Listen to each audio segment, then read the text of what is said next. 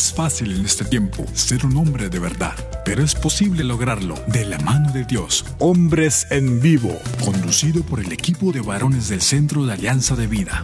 Desde Mérida, Yucatán, México, para EWTN, Radio Católica Mundial. Comenzamos. Hombres de fe que con amor luchan día a día, siguiendo el plan de Dios, viviendo en oración, con su luz y condición forman familia, porque son hombres de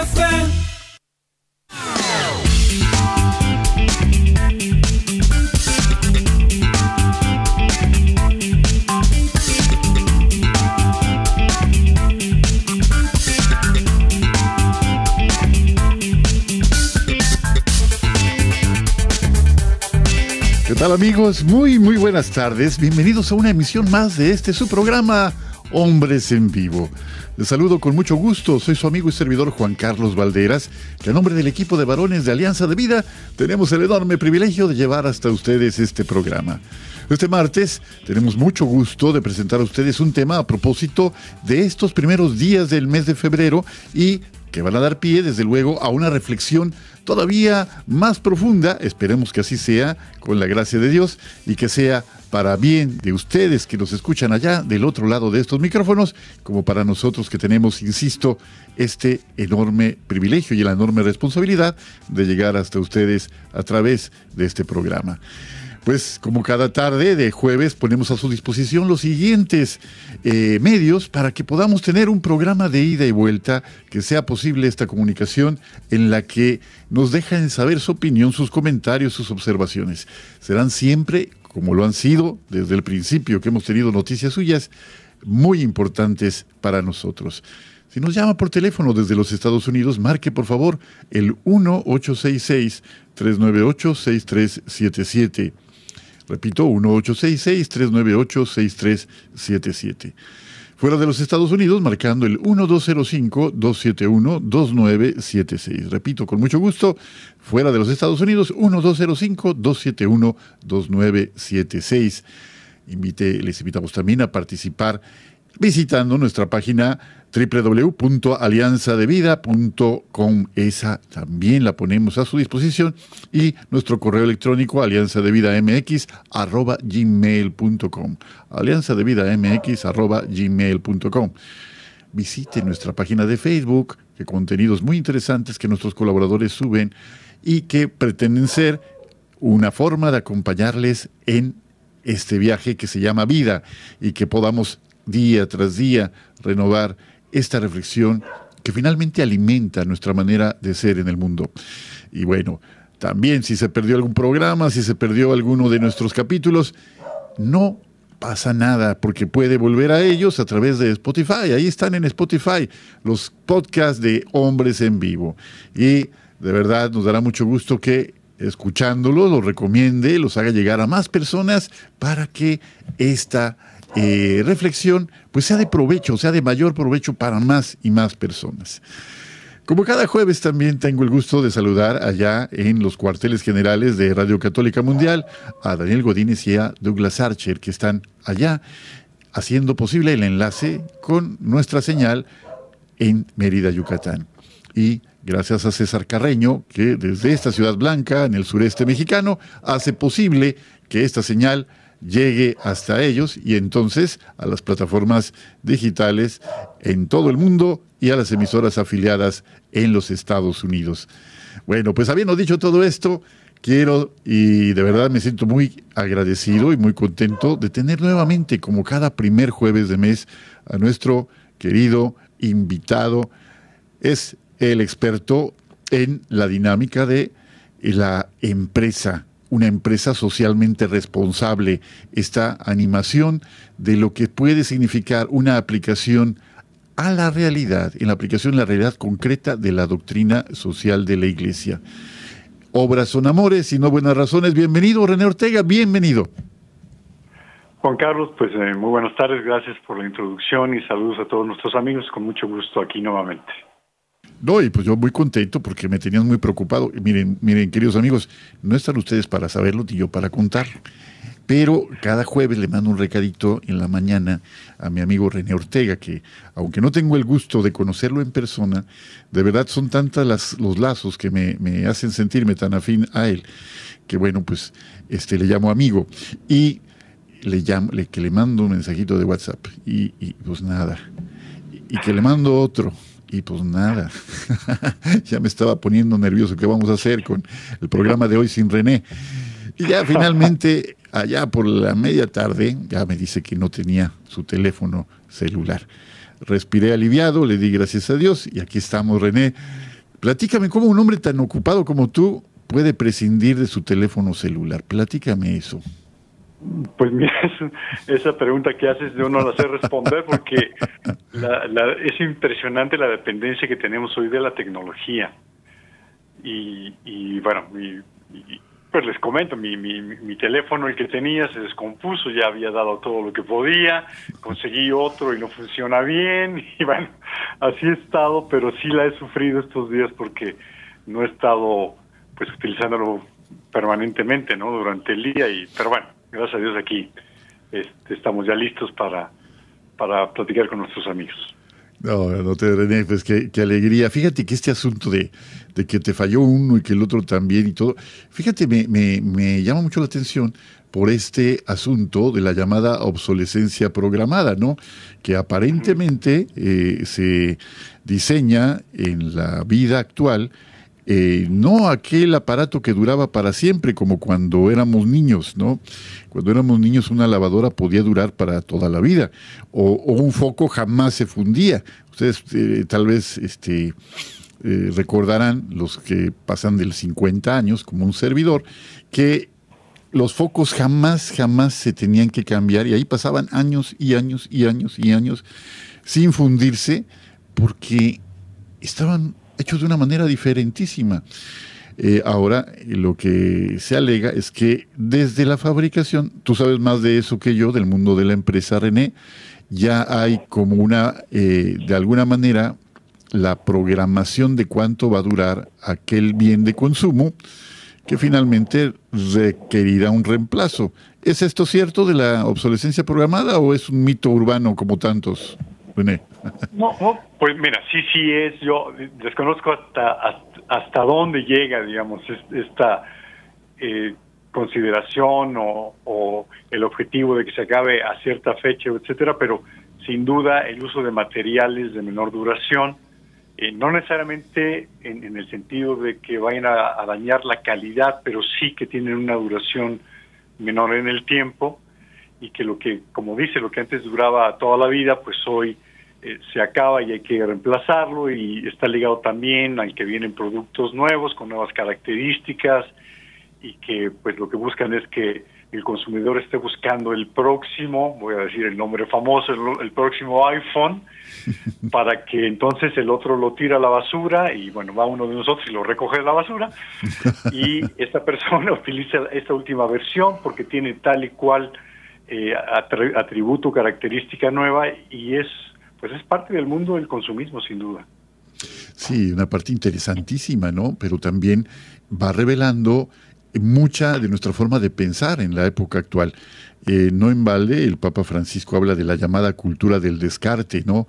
Y de la necesidad de ir a las periferias existenciales para, pues, que la Iglesia cumpla esta tarea de ir, ir a los que más le necesitan, ¿no? Y todo esto a partir de, un teléfono celular que no funciona. Imagínense nada más. pues bueno, bueno, René, pues qué gusto. Y pues vamos a, a, platicar esta tarde, queridos amigos, de algo que hemos escuchado infinidad de veces a lo largo y ancho de nuestra vida, pero que muchas veces pasa inadvertido el contenido de esta afirmación, porque simplemente lo damos como una frase hecha que llega a carecer de importancia para nosotros. Si realmente las cosas que decimos las tomáramos en su justo valor, les diéramos su justa medida, verdaderamente lo que decimos tenía un significado mucho más profundo que el que habitualmente le damos. Esta frase que hoy vamos a poner a su consideración es algo que desde niños desde parvulitos, escuchábamos en nuestra formación y nos decían, es que nosotros, el ser humano, está hecho a imagen y semejanza de su creador. Hechos a imagen y semejanza suya. Es el título de la reflexión de esta tarde que va a dar pie, esperamos, a que caigamos en cuenta de que el hombre, el ser humano, me refiero al ser humano, a la, a la mujer, al hombre, desde luego, es el mayor regalo del hombre a la creación. Es la creación culmen de Dios para este planeta, este tercer planeta, este planeta azul, este planeta tan frágil, esta única casa, la casa común de todos, pero que finalmente tiene, además de someter la creación, tiene la tarea de cuidarla, hechos a imagen y semejanza suya. Pues René, ahí está el tema, ahí está el tema, y pues vamos desgranándolo, ¿te parece bien? Con mucho gusto. Bueno, pues antes se me estaba olvidando algo muy importante, nada más como una nota entre cultural y también a propósito de lo que estamos viviendo. Eh, eh, platicábamos, ¿te acuerdas de que estuviste con nosotros cerca del, 6 de enero y platicábamos de la, de, la, de la, rosca y platicábamos del hecho de cómo se celebra en México esta, esta tradición de partir la rosca de reyes y lo que significaba? Y, y bueno, hoy eh, podemos recordar mirando hacia atrásito, hacia el día de ayer, los tamales del Día de la Candelaria, que así le llamamos esta fiesta. Pero esta fiesta en realidad no se llama así originalmente, no es, no es únicamente el Día de la Candelaria, es esta celebración, esta fiesta que es justamente la fiesta de la purificación de la Virgen María. ¿Nos platicas un poquito de qué se trata esto, por favor, René? Sí, con mucho gusto.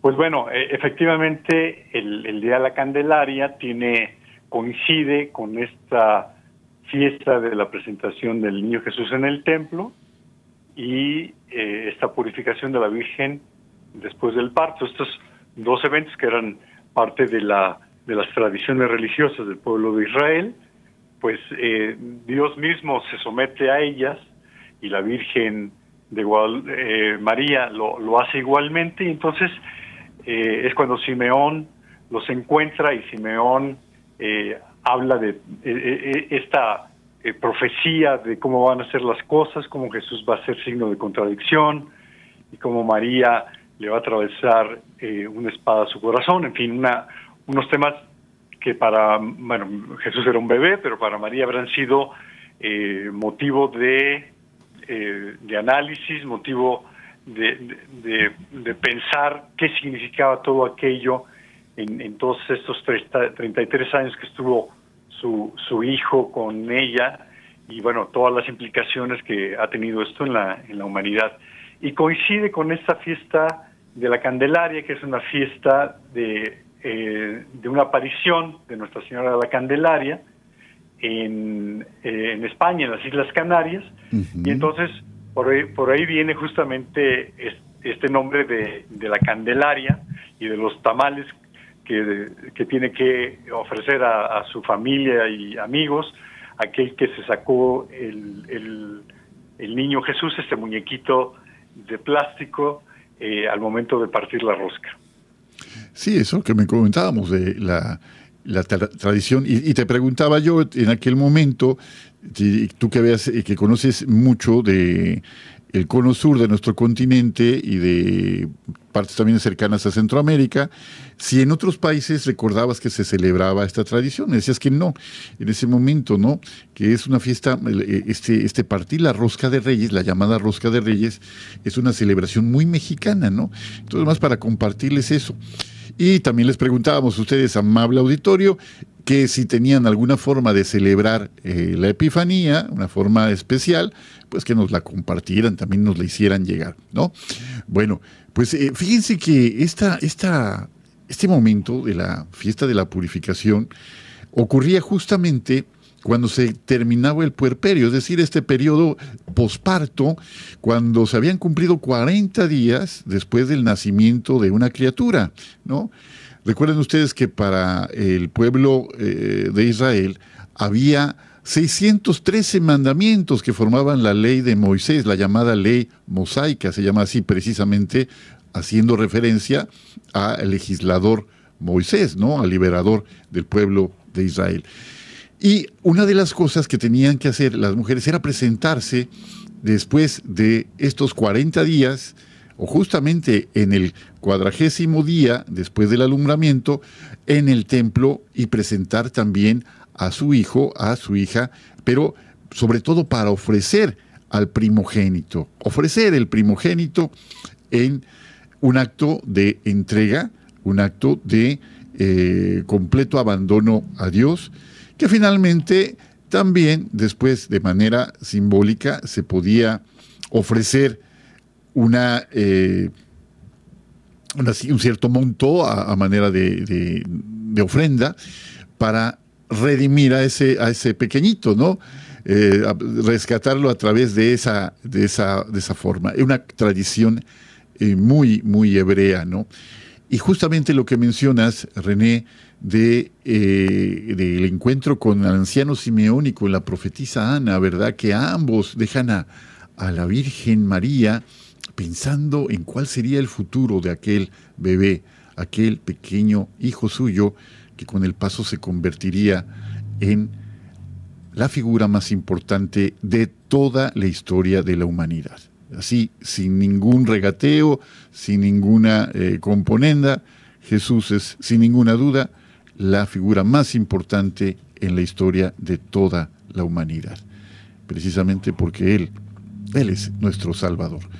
Bueno, habiendo dicho todo esto, y ojalá que hayan tenido ayer una eh, deliciosa cena, eh, la persona que eh, el 6 de enero encontró en su pedacito de rosca de pan escondido el muñequito que representa a Jesús, bueno, pues debe eh, según la tradición, ofrecer un pequeño convite a los que estuvieron en el Día de la Rosca, que básicamente incluye tamales y chocolate, ¿no? que es algo pues delicioso, la verdad. ¿A ti cuál, te, cuál sabor te gusta más, René? A mí los de salsa verde, no sé a ti, a muchos les gustan los de dulce, no sé cómo andas tú con esos sabores. Pues mira, sin duda los verdes me encantan. Los oaxaqueños también, pero no es tradición, parece bien. Oye, me dicen que la diferencia del tamal oaxaqueño, la diferencia del tamal yucateco, la del veracruzano, es que se usan hojas de plátano para envolverlo, a diferencia de los tamales del centro que se usan hojas de maíz. ¿Es, ¿Esa es la, una de las diferencias? ¿Es correcto? Sí, sin duda. Sí, sí, sí. Y, francamente, supongo que la hoja de plátano eh, mantiene más la humedad eh, que la de eh, que, la, que la hoja de... ¿Cómo se llama? Se me fue. De, maíz, ¿no? De maíz. Y entonces son más frescos, ¿no? A mí me gustan mucho.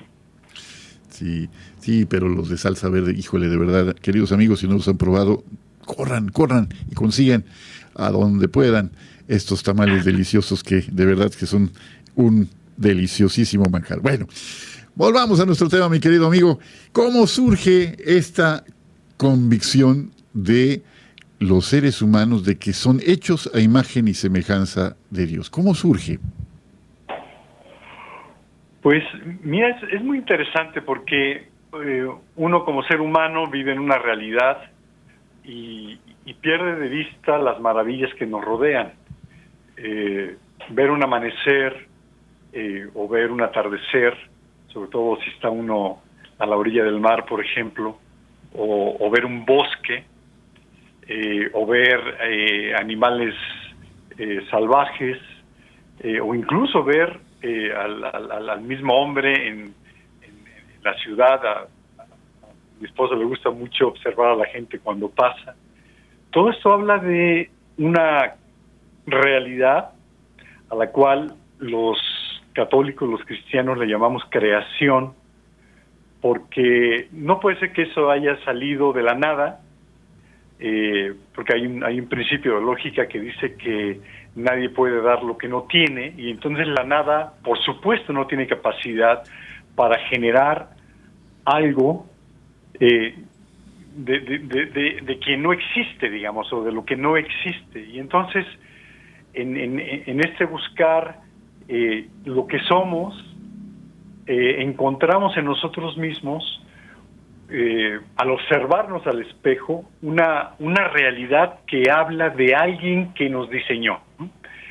Y ese que, diseñó al hombre y a toda la creación, a los ángeles, a los planetas, al universo, eh, pues es, es alguien al que le llamamos Dios. Y de ahí viene entonces el, el día de hoy hablar un poco sobre eh, qué somos y, y, cómo somos porque correspondemos con el diseño que nosotros recibimos de alguien que quiso que el hombre fuera a su imagen y semejanza, es decir, que el hombre sea una criatura inteligente, con voluntad, con libertad, y que esa inteligencia y esa voluntad tienen un objetivo específico, que son eh, la verdad y el bien. Y bueno, y de ahí encontrar para qué existimos, por qué existimos y hasta dónde podemos llegar como personas y hasta dónde podemos llegar como iglesia y como humanidad. Eh, que, se nos olvida muchas veces todos los días porque estamos demasiado ocupados en las cosas que tenemos enfrente, ¿no? Fíjate qué, cosa tan pues paradójica lo que acabas de mencionar. Vamos tan rápido que no nos detenemos a eh, recordar nuestra esencia, el primer propósito, lo que anima a este quehacer de cada día. Eh, este dicho tan, tan cierto, tan claro, de, que afirma que lo urgente no deja tiempo para lo importante, pues es más que cierto.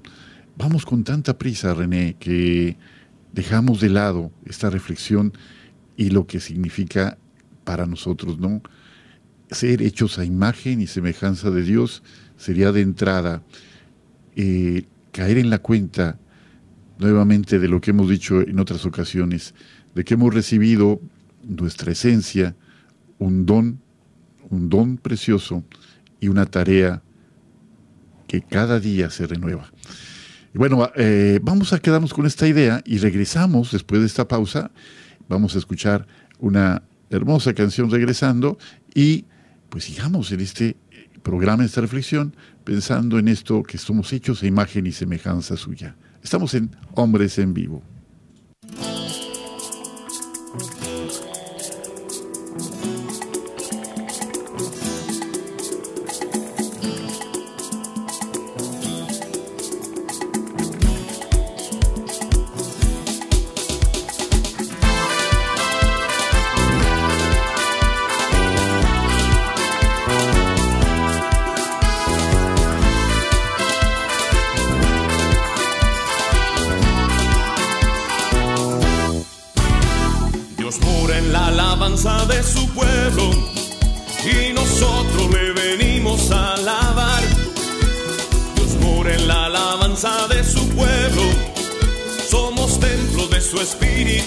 y con alegría batimos las palmas y con todo el cuerpo danzar para él, alzando las voces, le gritamos gloria, suya la victoria, solo suyo es el poder, con tu vida la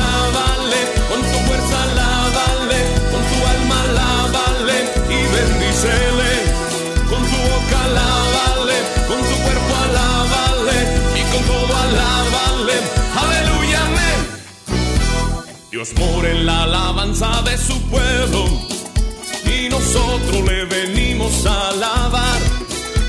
Dios por en la alabanza de su pueblo, somos templo de su espíritu en verdad.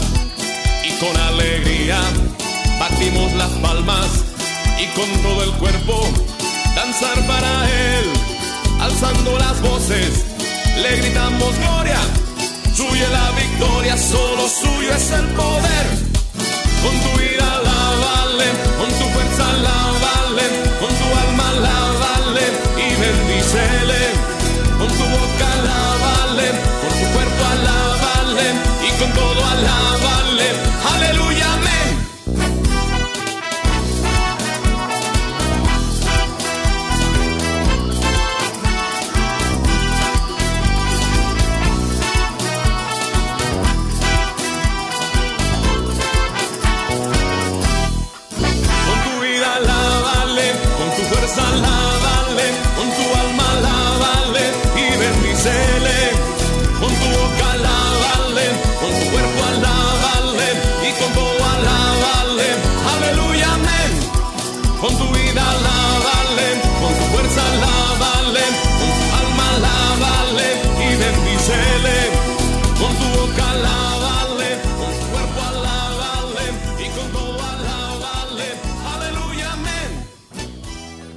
Dios vive la alabanza de su pueblo.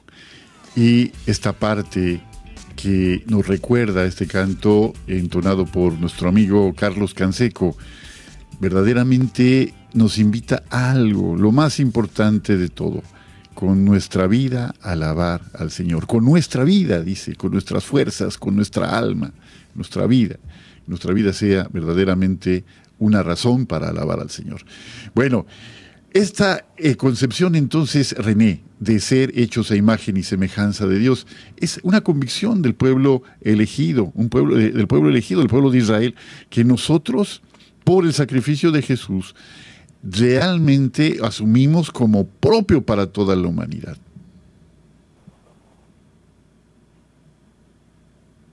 Así es, sí. Y sobre esto, ¿Te acuerdas del Salmo 8, la belleza del Salmo 8, eh, René? Yo, yo este, cada vez que escucho el Salmo 8 me quedo pensando de verdad en uno de los versículos que digo, de verdad, después de decir toda la creación tan hermosa, tan majestuosa, dice, ¿qué es el hombre para que te, que te acuerdes de él? Los hijos de Adán para que de ellos cuides. ¿Qué es el hombre para Dios, René? Mire qué misterio tan tremendo, ¿no?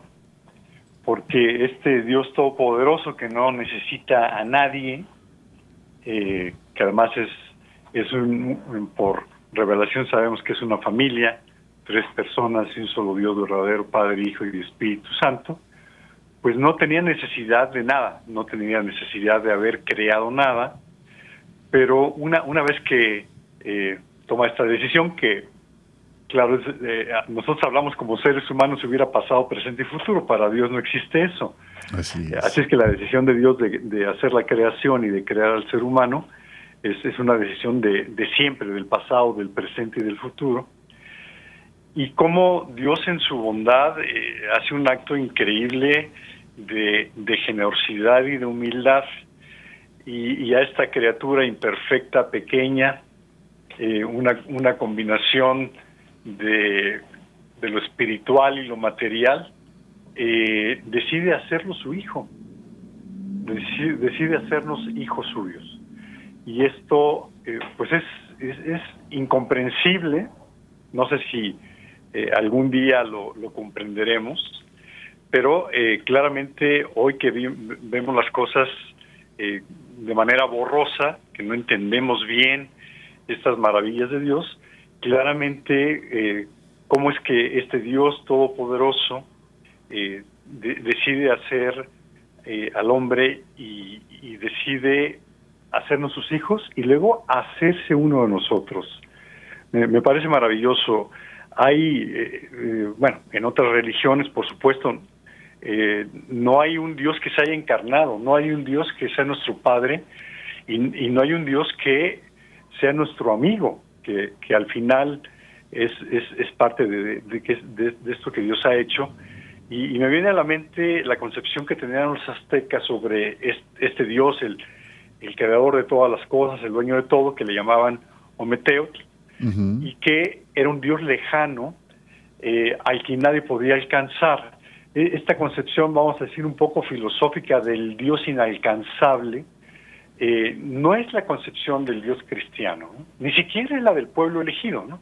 que, es, que, es, que, sí es el, eh, el, quien dirige al pueblo de Israel, pero el, Dios que se hace hombre y que muere por nosotros es una concepción únicamente del cristianismo. Sí, completamente diversa esta concepción.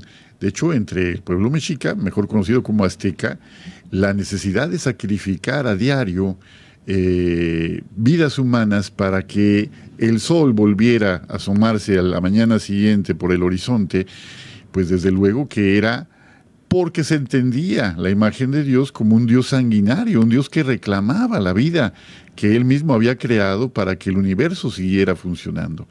Pero esta, esta, eh, esta comprensión de que eh, Dios Dios se brinda completo. Y no solamente no pide sacrificios de sangre, sino que se da, se da y da lo más preciado, su Hijo único, para que nosotros tengamos vida, es, una, es un, completamente darle la vuelta a la tortilla. Es, es, increíble la, la, esta, esta imagen, de hecho, no podría haber sido producto de la imaginación humana. Tiene que ser revelada, una verdad revelada, ¿no? Porque en el, hombre, la, eh, fíjate René que nosotros, uno de los problemas que tenemos eh, al, intentar acercarnos a Dios es las imágenes distorsionadas de Él que tenemos. Proyectamos en Él las cosas que nosotros entendemos como propias de los poderosos, no de un Dios que nos ama tanto, que dio a su Hijo único, para que todo aquel que en Él crea no se pierda, sino que tenga vida eterna. Fíjate, el, el hecho de imaginar eh, a, un Dios tan amoroso, de verdad no puede ser. ¿Qué es lo que habitualmente pensamos? ¿Que Dios es vengativo? ¿Que Dios nos está tomando nota de hasta la menor falta porque nos va a pasar la cuenta de todos estos pecados? ¿Que Dios es así y asado? Pero no nos damos la oportunidad de conocer lo que Dios dice de sí mismo. Dios dice de sí mismo y Dios nos repite a diario en su palabra, ¿no? Que Él nos ama tanto, tanto, tanto, que no podemos entender eso. Dice San Pablo, amamos a Dios porque Él nos amó primero, ¿no? Eh, él, él, me amó y se entregó por mí. Amamos a Dios porque Dios amó primero de San Juan. Pero, ¿cómo esta repetición, esta convicción de que el amor de Dios no cambia, pues nos supera, nos supera, René. Sí, totalmente. Qué, interesante lo que dices, porque a ver, este, digamos, esta imagen, eh, como dices, de, este Dios guerrero, ¿no? Eh, venga, eh, estoy hablando ya del Antiguo Testamento, el Dios que va a hacer que su pueblo elegido esté sobre todos los demás, sigue siendo un poco esta imagen de este Dios que es todopoderoso, que es omnipotente, porque fue capaz de crearlo todo de la nada. Eh, y en cambio, al momento en el que la segunda persona de la Santísima Trinidad se encarna, esta omnipotencia se expresa de una manera totalmente diferente. ¿Cómo es posible que, digamos, que este mar inmenso, sin límites, se meta en una en un pequeñito, en un en, una botellita, vamos a decir, en un recipiente pequeñito, en un bebé, en un bebé humano. Entonces, se expresa esta omnipotencia de una manera totalmente diferente y esa omnipotencia eh, se expresa en el amor, en el amor de encarnarse, en el amor de, eh, de sanar el cuerpo, pero sobre todo el alma de todos aquellos que se cruzan con él eh, durante su vida, particularmente la vida pública, y luego la omnipotencia de morir por nosotros eh, para salvarnos. Es, es esta omnipotencia humildísima, eh, eh, llena de amor, llena de misericordia, que es una expresión totalmente diferente del poder.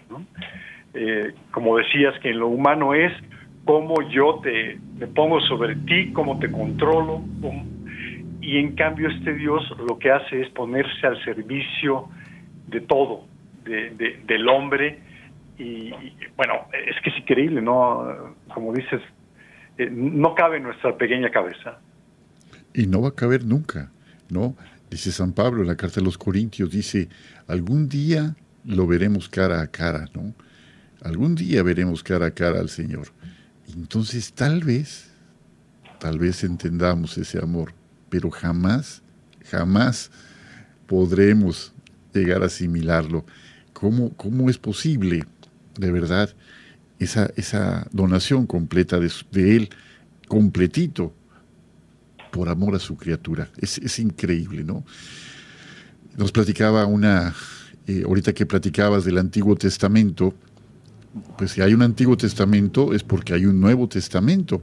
La palabra testamento significa no solamente un legado, significa un pacto, un nuevo pacto. Había un pacto antiguo, un pacto antes de Jesús y en Jesús, Dios hace con la humanidad un nuevo pacto, un nuevo testamento. Y nos decía una, maestra de Biblia, nos explicaba, a ver, ¿en qué momento, en qué momento termina el, el, viejo del Antiguo Testamento y empieza el Nuevo Testamento? Y entonces estábamos diciendo, bueno, pues con el nacimiento de Jesús, con, con esto, con aquello. Y ella decía algo que no, no había reparado en forma tan clara como cuando ella nos lo dijo. En el momento en que Jesús, en la última cena, nos dice, este es mi cuerpo que se entrega por ustedes. Hagan esto en conmemoración mía. Y luego, esta es mi sangre que se entrega por ustedes. Hagan esto en conmemoración mía. En ese momento, en la institución de la Eucaristía, se sella un nuevo pacto que va a alcanzar su plenitud completa en el sacrificio de Jesús, en esta pasión, esta muerte de Jesús, que va a culminar con su resurrección. Pero eh, todo esto no podría tener eh, en nosotros mayor efecto que una historia bonita si no nos la apropiamos, si no nos la apropiamos. Eh, me impresiona mucho la parte, eh, además muestra la, extraordinaria inteligencia de Jesús, ¿no? la inteligencia sobrenatural de Jesús. En el momento en que le muestran esta moneda, ¿no? Para preguntarle si debían o no pagarse impuestos. Y él le pregunta a quienes le, le, hacen esta, le quieren entender esta trampa, ¿de quién es esta imagen? ¿No? Y ellos responden, del César, ¿no? Y dice, pues den al César lo que es del César y a Dios lo que es de Dios. Es decir, la imagen del César que estaba grabada en aquella moneda pertenecía a las cosas materiales. Pero había una imagen, y la sigue habiendo, que es la imagen de Dios grabada a cincel en el corazón humano. Háblanos de esto, René, háblanos de esta figura que Dios marca en el corazón humano, que es indeleble y que nos hace ser únicos, originales, irrepetibles. Pues mira, tiene, tiene que ver esto con, con la, digamos, el momento de la, de la creación, cuando lo primero que crea Dios es a los ángeles, también eh, seres a imagen y semejanza de Dios, inteligentes y libres, eh, en, fuera del tiempo humano, antes de la, de la creación del mundo, de la creación del universo, que se estima que fue hace unos 13.800 millones de años, dicen los científicos, eh, y después que viene la creación del hombre hace unos 300.000 años, eh, a diferencia de, la creación de estos dos seres hechos a imagen, el resto de la creación eh, no sabe que existe, no tiene conciencia de su, de su existencia propia. Pero los ángeles y los seres humanos sí la tenemos. Y por lo tanto, esta, esta posibilidad a través de las facultades humanas de la, de la inteligencia y la voluntad, solamente los ángeles y el hombre son capaces de conocer la verdad, de ver la realidad, de abstraerla, de tomarla y de convertir eso que está allá afuera, fuera de él, ponerlo en nuestra pequeña cabeza, en la inteligencia que Dios nos ha dado, y de alguna manera hacerla nuestra a través de esta abstracción, no, no es que nos la comamos o nos la peguemos en nuestra, dentro de nuestro cráneo, pero sí que la entendemos y la hacemos propia y podemos saber en qué consisten las realidades que Dios ha creado y como el ejemplo que acabo de dar ahora, como el, hombre es hoy capaz de identificar la antigüedad del universo, de, de eh, conocer el momento en el que Dios creó al hombre, y entonces, e, este conocimiento de la verdad nos da la posibilidad también de ver las cosas buenas, que son, que son todas, que, que Dios creó, y cuáles son mejores que otras. Y entonces viene esta hambre en el corazón humano de, buscar la verdad infinita, de buscar el bien infinito y de buscar la belleza infinita que es Dios mismo. Porque todas las demás cosas que Dios creó son limitadas y por lo tanto no son capaces de, satisfacer esta hambre de bien, de belleza y de verdad que tiene el hombre impresa en el, en el corazón, en su, en su propia naturaleza, y que solamente se encuentra cuando el hombre es capaz de generar esta relación con Dios, es, es como lo hizo el, el buen ladrón al momento que, hablando justo del tema del sacrificio máximo de Jesús en la cruz, como el, buen ladrón identifica esto, encuentra la verdad, encuentra que Jesús es Dios y le dice eh, que, lo considere, que lo, que, lo lleve a su reino. Es, esa actitud del buen ladrón es este entendimiento de quién es Jesús, de quién es Dios, que nosotros debemos de seguir como ejemplo, porque es lo único que nos va a llenar y es lo que nos va a llevar a ser, a cumplir con ese diseño que Dios ha hecho, no solamente como seres humanos en lo general, sino lo que nos ha dado en lo particular, en nuestras circunstancias personales. Eh, somos mexicanos, por ejemplo, nosotros dos, eh, eh, nuestra esposa, nuestros hijos, nuestro trabajo, nuestras capacidades, a lo que le llama Jesús los, los talentos, y esto que nos da la posibilidad entonces de ser esta versión que Dios espera de, cada uno de nosotros como sus hijos. Lo que Dios espera de cada uno de nosotros. Fíjate qué, cosa tan grande acabas de, de decir. ¿Cómo es posible, pero lo es, que Dios espere algo de nosotros? Porque nos ha creado para Él. Y dice San Agustín, nuestro corazón no descansará hasta que no descanse en Él. Pero ¿cómo descansar si no hemos cumplido la tarea, esa misión que le ha dado un propósito a, eh, a nuestro existir? Es una, cosa que deja, me deja así siempre pensando, dices, bueno, el hombre es muchísimo más de lo que nosotros podemos pensar o imaginar. Bueno amigos, pues vamos a nuestra segunda pausa y luego escuchamos un pequeño canto. Les invito a fijarse muy bien en la letra de este canto. Ya escuchábamos un canto que habla de alabar al Señor con nuestra vida, nuestra alma, nuestras fuerzas. Alabarle a Él. Bueno, seguimos en este su programa Hombres en Vivo.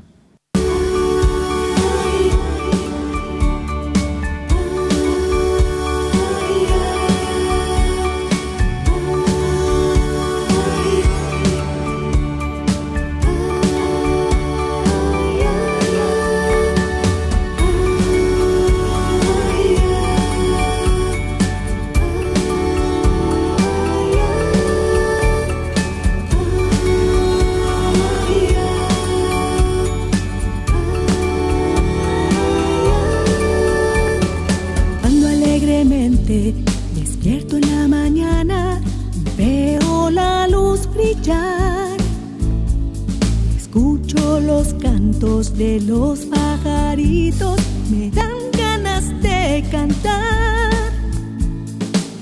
Abro los ojos y todo es hermoso, no tengo por qué llorar. De todo lo malo se saca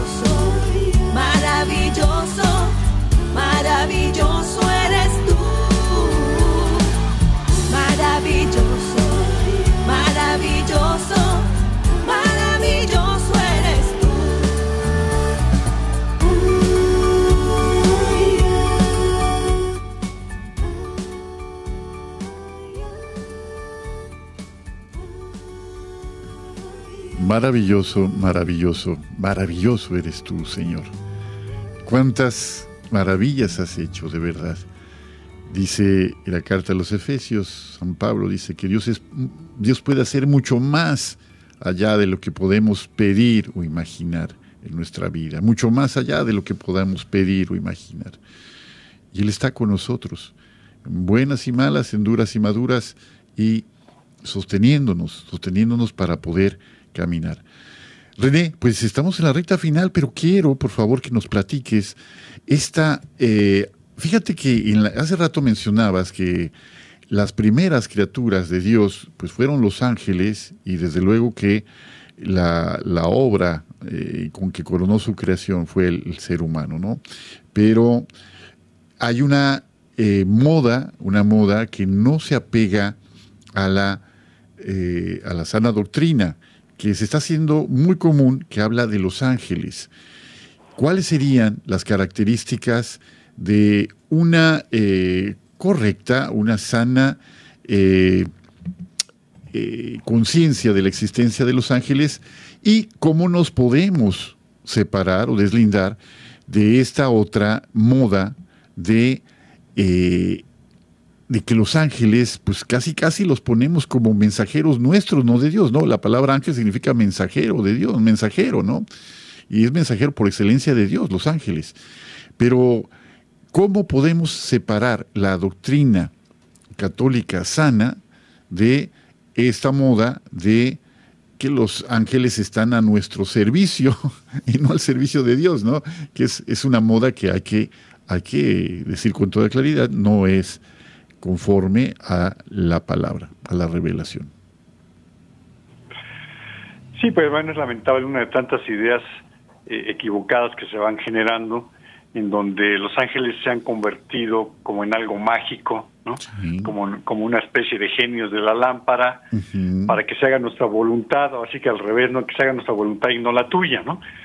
Eh, entonces, claro, la pregunta es, eh, como con el hombre, ¿cuál es el motivo por, qué- por el que Dios creó a los ángeles?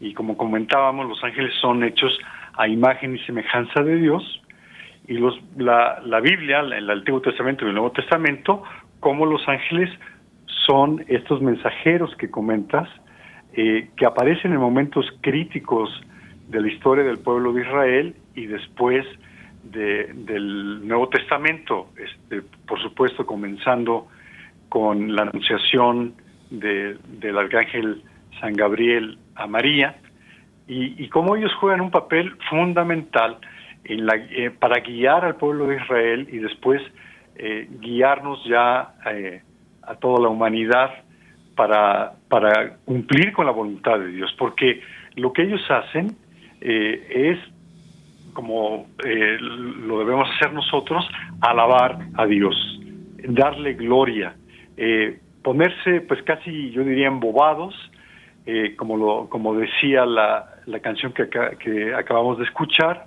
eres maravilloso y se la pasan hablando a Dios y, y conociendo en, ellos como seres intelectuales todas estas maravillas de Dios que como Dios eh, no tiene límites, eh, eh, seguirán aprendiendo y aprendiendo y maravillándose de las cosas, de lo que, de, de- todas estas características de Dios, y luego cómo a los seres humanos que somos más limitados nos ayudan a acercarnos a Él y por eso tenemos un ángel de la guarda que está siempre cuidándonos para que nosotros eh, no caigamos en la tentación y, y así como Pepe Grillo diciéndonos cosas al oído para que también demos eh, gloria a Dios. eso es fundamental. Y, sí, es fundamental eso, que los ángeles igual, que nosotros estamos llamados a glorificar a Dios, ¿no? Eh, a sumarnos al coro de los ángeles, ¿no? Así decimos en, en, la misa. Con el coro de, tus, de los ángeles en el cielo cantamos sin cesar el himno de tu gloria, decimos, ¿no? De tu gloria, Señor, no de nuestra gloria, porque eh, finalmente esta, esta moda de poner a los ángeles así como dices muy bien, como eh, entidades mágicas a nuestro servicio, eh, pues no, no, no es esa la visión que tiene, ¿no?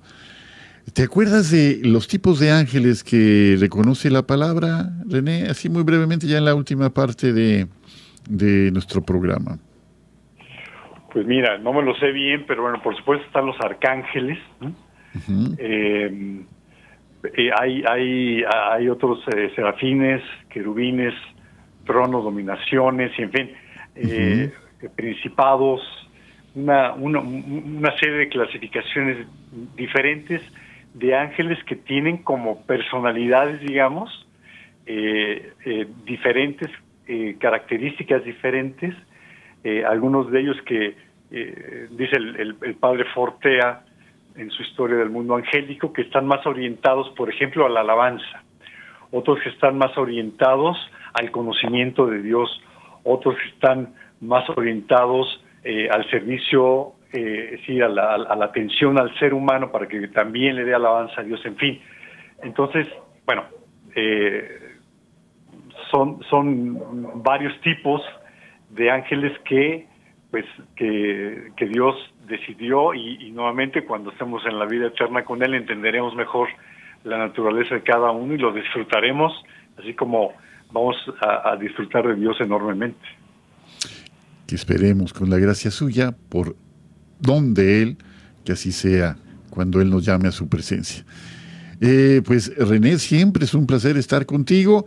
¿Algún mensaje final? Ya estamos ya en la, parte, en la recta final, un mensaje de un minutito para eh, despedirte del auditorio?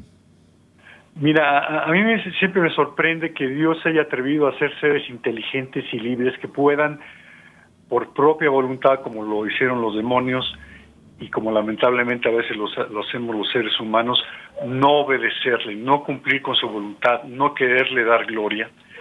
Y que, porque Dios pudo haber hecho esta, esta creación no inteligente que le obedece ciegamente y sin embargo decidió hacer eh, seres a su imagen y semejanza y que le pudieran desobedecer.